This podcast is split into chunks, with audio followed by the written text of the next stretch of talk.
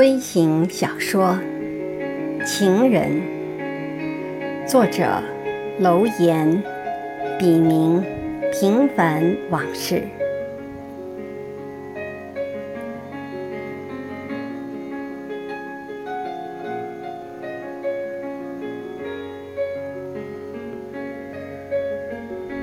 做你的情人，没人比我更适合，因为只有我懂你灵魂和肉体里面的需要。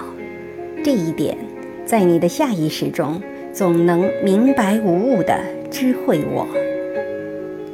记得那年冬天，你受到委屈后，一个人躲起来哭泣，恰巧被我遇见。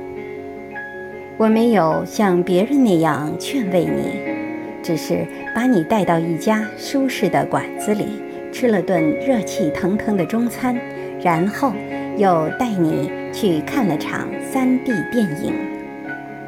临分手时，你突然说想吻我，我委婉地拒绝了，不是因为害羞，而是没有心理准备，也怕亵渎了你。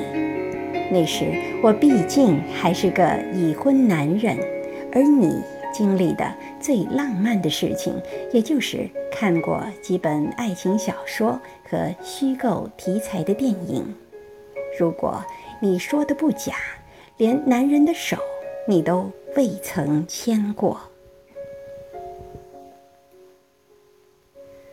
我能读懂你，包括你的肉体和精神。我能感觉到你的需要，但还必须克制。所谓关心则乱，这才是最要命的。每次在你渴望的眼神下，我都貌似浑然不觉，但还是看得到你内心的失望和懊恼。而每每为掩饰而不得不借故离开你时，我都在。暗暗的骂自己混蛋。我努力疏远你，不接你的电话，即便偶然性不期而遇，也是避重就轻，敷衍过去。这应该就是善良。这样过去了三年，我们总算相安无事。直到有一天，一个幼稚的大男孩找上门来说：“我剥夺了他的爱情，理由是看到了你许多与我的浪漫文字。”他气急败坏的无理取闹，让我突然有了种占有你的冲动。于是，我约你去了我离婚后剩下的唯一财产。一个一百二十平方米的房子里，先是在一醉方休的意念下，狠狠地糟蹋了自己一番，然后和你翻天覆地般爱了一次。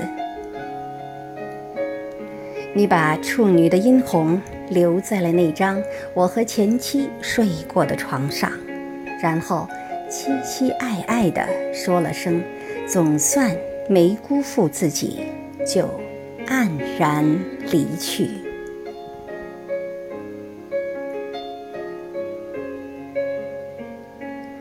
五年漫长的生离死别，你音信皆无。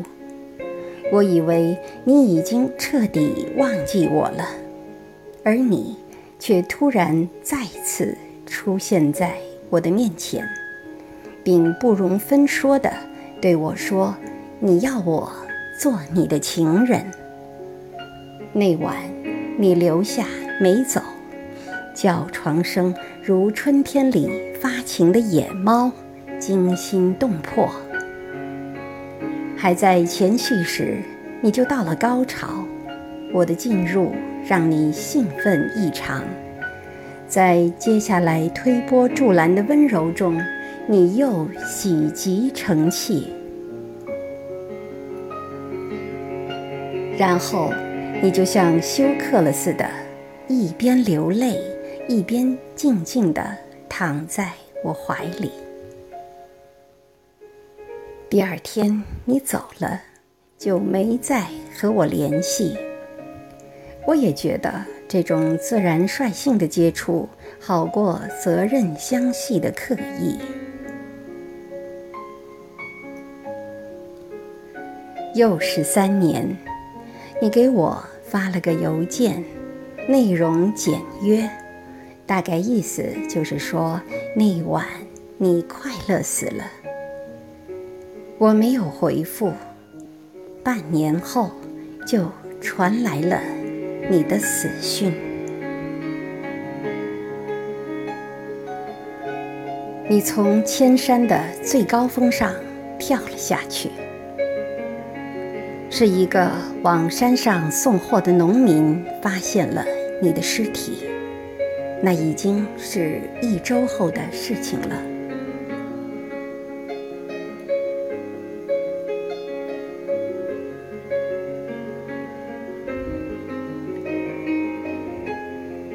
多年过去了，我忘记了许多东西，但想象中。你纵身跳下去的情景，却以假乱真的在我脑海里纠缠不清。现在我真不知道如何来纪念你的爱情和邀请我做你情人时的眼神。你在那个冰冷的世界里过得好吗